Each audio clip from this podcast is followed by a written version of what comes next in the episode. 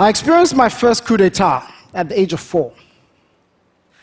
Because of the coup d'etat, my family had to leave our native home of Ghana and move to the Gambia. As luck would have it, six months after we arrived, they too had a military coup. I vividly remember being woken up in the middle of the night and gathering the few belongings we could and walking for about two hours to a safe house. For a week, we slept under our beds because we were worried that bullets might fly through the window. Then, at the age of eight, we moved to Botswana. This time, it was different. There were no coups, everything worked. Great education. They had such good infrastructure that even at the time, they had a fiber optic telephone system, long before it had reached Western countries. The only thing they didn't have is that they didn't have their own national television station. And so I remember watching this TV from neighboring South Africa and watching Nelson Mandela in jail being offered a chance to come out if he would give up the apartheid struggle. But he didn't. He refused to do that until he actually achieved his objective of freeing South Africa from apartheid. And I remember feeling how just one good leader could make such a big difference in Africa. Then at the age of 12, my family sent me to high school in Zimbabwe. Initially, this too was amazing. Growing economy, excellent infrastructure, and it seemed like it was a model for economic development in Africa. I graduated from high school in Zimbabwe and went off to college. Six years later, I returned to the country. Everything was different it had shattered into pieces. Millions of people had emigrated. The economy was in a shambles, and it seemed all of a sudden that 30 years of development had been wiped out. How could a country go so bad so fast? Most people would agree that it's all because of leadership. One man, President Robert Mugabe, is almost single handedly responsible for having destroyed this country. Now, all these experiences of living in different parts of Africa, growing up, did two things to me. The first is it made me fall in love with Africa. Everywhere I went, I experienced the wonderful beauty of our continent and saw the resilience and the spirit of our people. And at the time, I realized that I wanted to dedicate the rest of my life to making this continent great. But I also realized that making Africa great would require us addressing this issue of leadership. You see, all these countries I lived in, the coup d'etats and the corruption I'd seen in Ghana and Gambia and in Zimbabwe, contrasted with the wonderful examples I'd seen in Botswana and in South Africa of good leadership, made me realize that Africa would rise or fall because of the quality of our leaders. Now, one might think, of course, Leadership matters everywhere. But if there's one thing you take away from my talk today, it is this.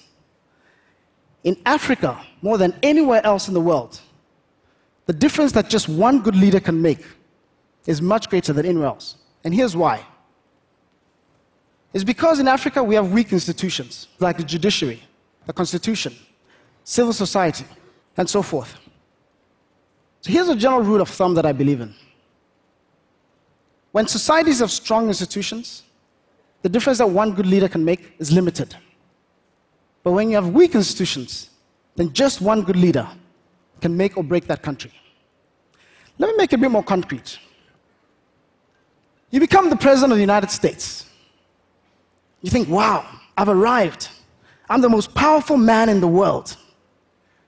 So you decide, perhaps let me pass a law all of a sudden, Congress taps you on the shoulder and say, no, no, no, no, no, you can't do that.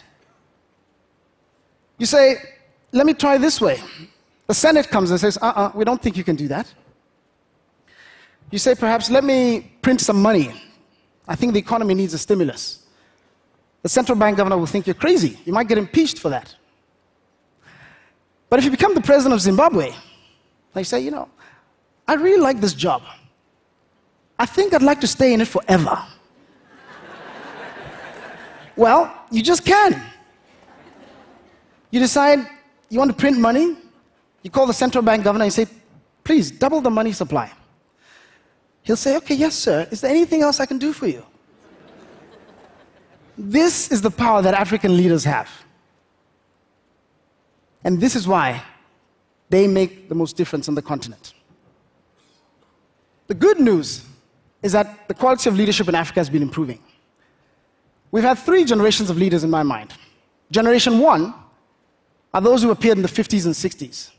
These are people like Kwame Nkrumah of Ghana and Julius Nyerere of Tanzania. The legacy they left is that they brought independence to Africa. They freed us from colonialism, and let's give them credit for that. They were followed by Generation two. These are people that brought nothing but havoc to Africa. Think warfare, corruption, human rights abuses. This is the stereotype of the typical African leader that we typically think of. Mobutu Sese Seko from Zaire, Sani Abacha from Nigeria. The good news is that most of these leaders have moved on, and they were replaced by generation three. These are people like the late Nelson Mandela and most of the leaders that we see in Africa today, like Paul Kagame and so forth. Now, these leaders are by no means perfect. But the one thing they have done is that they've cleaned up much of the mess of Generation 2. They've stopped the fighting. And I call them the stabilizer generation. They're much more accountable to their people. They've improved macroeconomic policies. And we're seeing for the first time Africa's growing. And in fact, it's the second fastest growing economic region in the world. So these leaders are by no means perfect, but they are by and large the best leaders we've seen in the last 50 years. So, where to from here?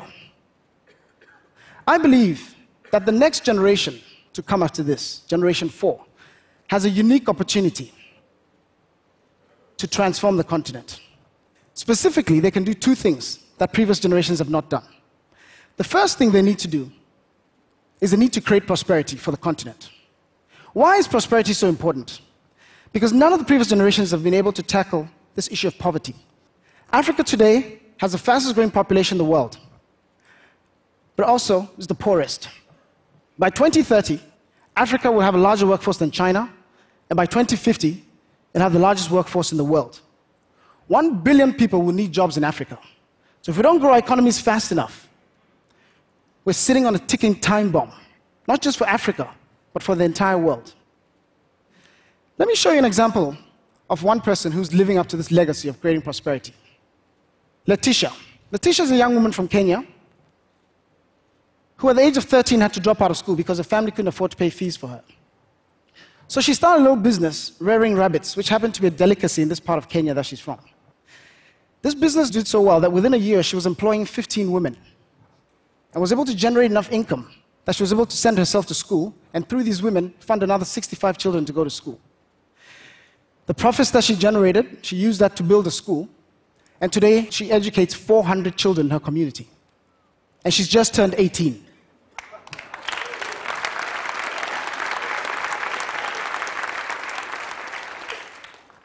Another example is Eric Rajaonary.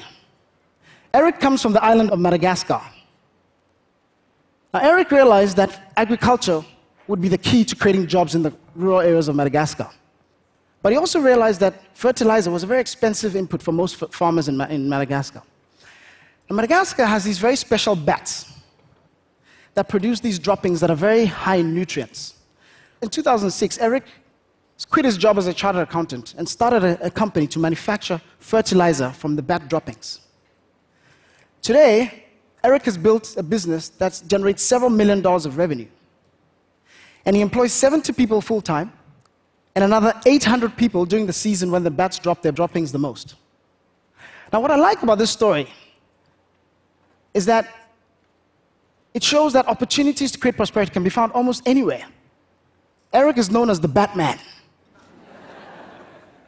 And who would have thought that you would have been able to build a multi million dollar business employing so many people just from bat poo? The second thing that this generation needs to do is to create our institutions. They need to build these institutions such that we're never held to ransom again by a few individuals like Robert Mugabe.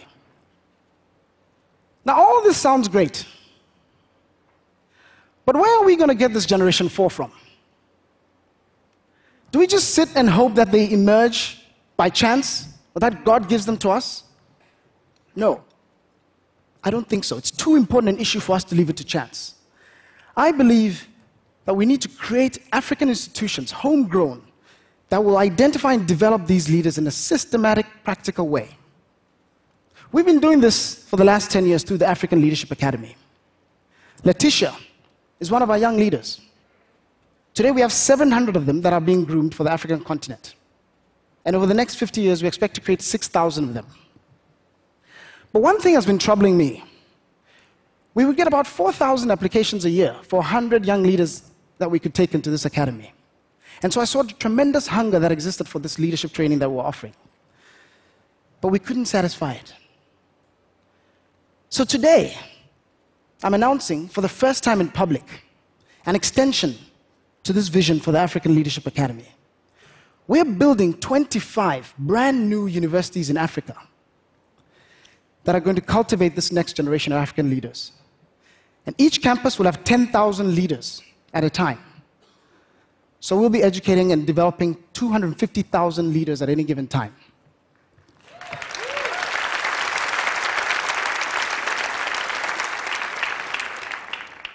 Over the next 50 years, this institution will create 3 million transformative leaders for the continent. My hope is that half of them will become the entrepreneurs that we need, who will create these jobs that we need, and the other half will go into government and non-profit sector, and they'll build the institutions that we need. But they won't just learn academic, they'll also learn how to become leaders, and they'll develop their skills as entrepreneurs. So think of this as Africa's Ivy League. But instead of getting admitted because of your SAT scores, or because of how much money you have, or which family you come from, the main criteria for getting into this university will be what is your potential that you have for transforming Africa? But what we're doing is just one group of institutions. We cannot transform Africa by ourselves. My hope is that many, many other homegrown African institutions will blossom. And these institutions will all come together with a common vision of developing this next generation of African leaders, Generation 4. And they'll teach them this common message create jobs, build our institutions.